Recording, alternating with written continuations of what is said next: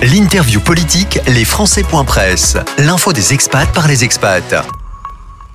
Discussion autour de la Russie avec le conseiller des Français de l'étranger pour l'Europe centrale et orientale, comprenant bien sûr la Russie.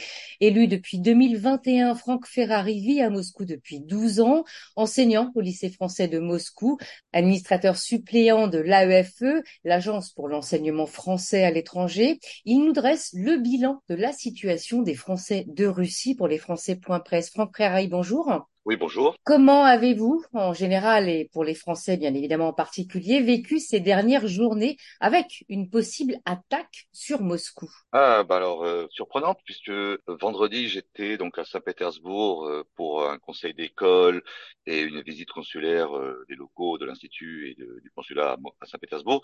Et le soir, à 11 heures, bah, les, les, événements se sont précipités un petit peu. Et donc, j'ai suivi ça au début sur les chaînes Telegram et sur euh, le Twitter, enfin un mélange de tout. Et le matin, euh, samedi matin, quand j'ai pris mon train euh, direction de Moscou, bah, donc j'ai pu, je veux rentrer chez moi et voir à peu près la situation. Situation, je dirais, beaucoup plus anxiogène sur le net et sur Twitter que dans la réalité. Hein, voilà. On a effectivement tous vécu de l'extérieur un grand nombre de rebondissements.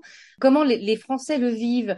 Vous dites, euh, on est beaucoup plus anxieux, en gros, à l'extérieur de la Russie qu'à l'intérieur. J'ai beaucoup plus reçu de, soutien ou de coups de téléphone ou de demandes d'informations de l'extérieur, de mes amis élus euh, ou même de la famille, que euh, de, des Français locaux. C'est-à-dire qu'évidemment, on, on est en contact tout le temps, on regardait les événements, on attendait, mais c'est vrai que les soutiens ou les, les demandes d'informations venaient plutôt de l'extérieur. Voilà, c'est ça qui est toujours assez surprenant quand on vit dans un pays où il y a, il y a des événements c'est qu'on a l'impression qu'on vit dans une bulle et que l'extérieur est beaucoup plus euh, réactif, proactif que nous en, en l'intérieur.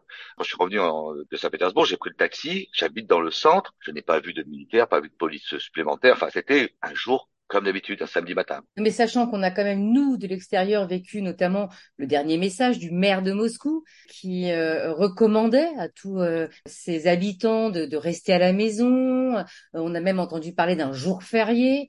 Ça donne l'impression, vu de l'extérieur, que quelque chose d'important, en tous les cas, est en train de se préparer. Et vous, vous nous dites, nous, à l'intérieur, on n'a rien vécu. Alors, je confirme par contre pour ce jour férié. Et évidemment, alors l'ambassade et le consulat ont communiqué aussi en nous demandant quand même une certaine prudence et plutôt de rester à la maison. Enfin, on suivait cette fameuse colonne. Euh, pour l'instant, elle était encore un peu loin, donc évidemment, on suivait ça sur Internet. Mais sur place, eh bien, évidemment, comme c'est encore à 200, 300, 400 kilomètres, tu ne vois pas l'effervescence euh, réelle, quoi. Mais c'est vrai qu'on a reçu les consignes et qu'on a vu évidemment euh, le maire qui a fermé euh, deux trois parcs publics, on va dire euh, arrêter les, les, concerts et tout ça euh, en attendant en prévention. Ça c'est clair. Le jour chômé et reste le jour chômé. Hein. le maire Sobénine donne souvent des jours chômés. Il l'a utilisé pour le Covid ou pour que justement limiter les contacts tout ça. Voilà. Et au niveau des autorités françaises, vous parliez des consignes donc de l'ambassade. Euh, quelles ont été clairement ces consignes?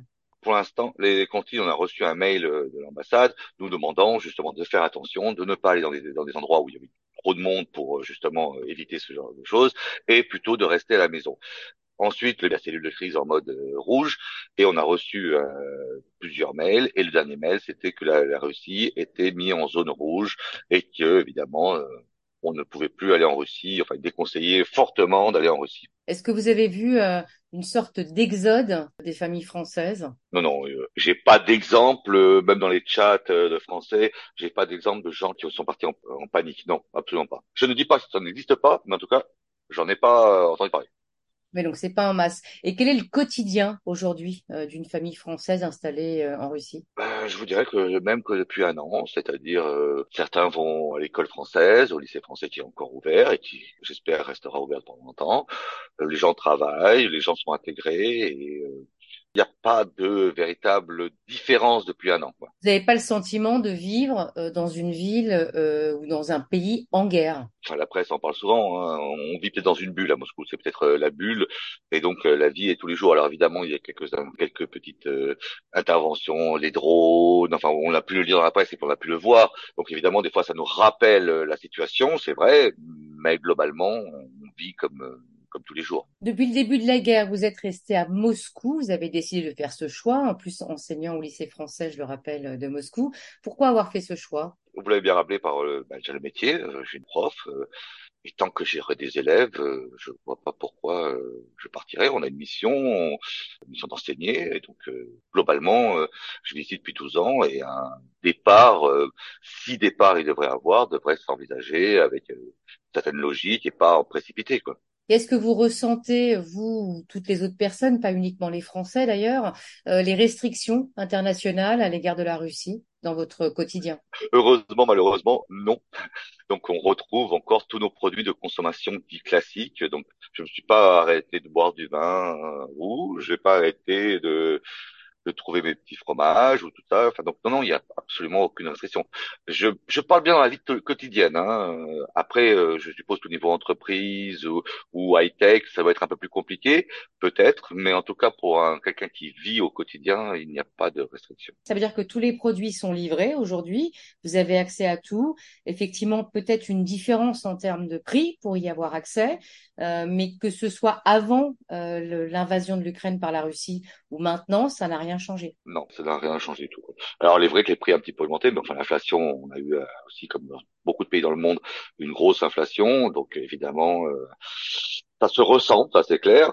Et vous, en tant qu'élu, dans les discussions que vous pouvez avoir autour de vous avec les, les Français, est-ce qu'on a affaire à une communauté qui a tendance à prendre parti dans ce conflit ou à plutôt prendre du recul moi, personnellement, j'essaye de ne pas prendre parti, de rester euh, que focus sur la communauté. Donc, j'évite de donner mon opinion, même si j'en ai une, évidemment, euh, bien sûr. Donc, le quotidien, euh, le quotidien est le même avant ou après guerre, si ce n'est quelques évolutions de prix sur les produits à trouver.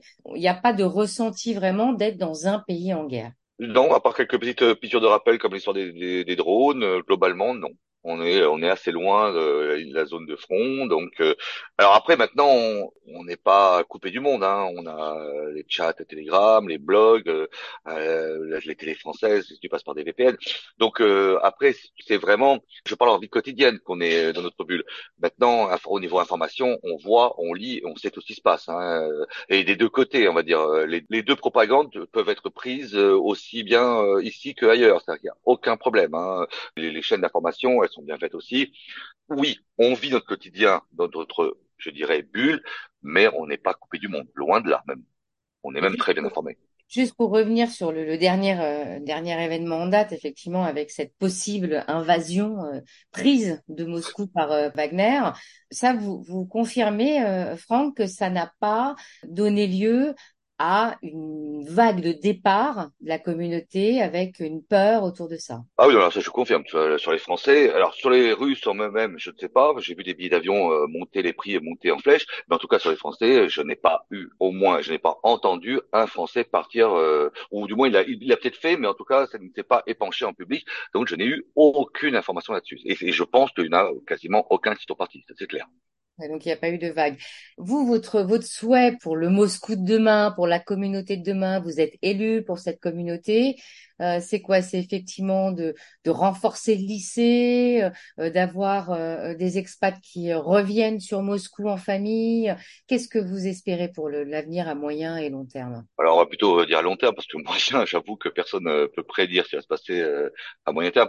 Long terme, je, je dirais que évidemment, moi je souhaite que la présence française augmente, que la présence française soit au niveau économique, évidemment au niveau du lycée, au niveau du, de la culture. Maintenant, euh, c'est du long terme. Hein. Pour l'instant, déjà, même euh, les liens, euh, je dirais, aviation serait déjà un bon signe. les vols directs, on va prendre les choses au fur et à mesure, en espérant que cette que cette histoire d'intervention Ukraine-Russie se finisse le plus rapidement possible et dans le sens le moins pire pour les deux pays. Le lycée français a bien terminé son année? Pas encore. Nous finissons le 5 juillet c'est sur la fin, on va dire. Les, les, examens sont passés. Euh, je parle de des brevets, euh, bac français, baccalauréat. Donc là, on est sur la fin. C'est la dernière ligne droite. Quoi. Merci beaucoup, Franck, d'avoir euh, accepté de nous faire un point sur cette situation en ce moment en Russie. Et on reviendra bien évidemment sur l'actualité dans les, les, les semaines qui viennent. Merci beaucoup, Franck Ferrari. Je vous en prie. Bonne journée. Au revoir.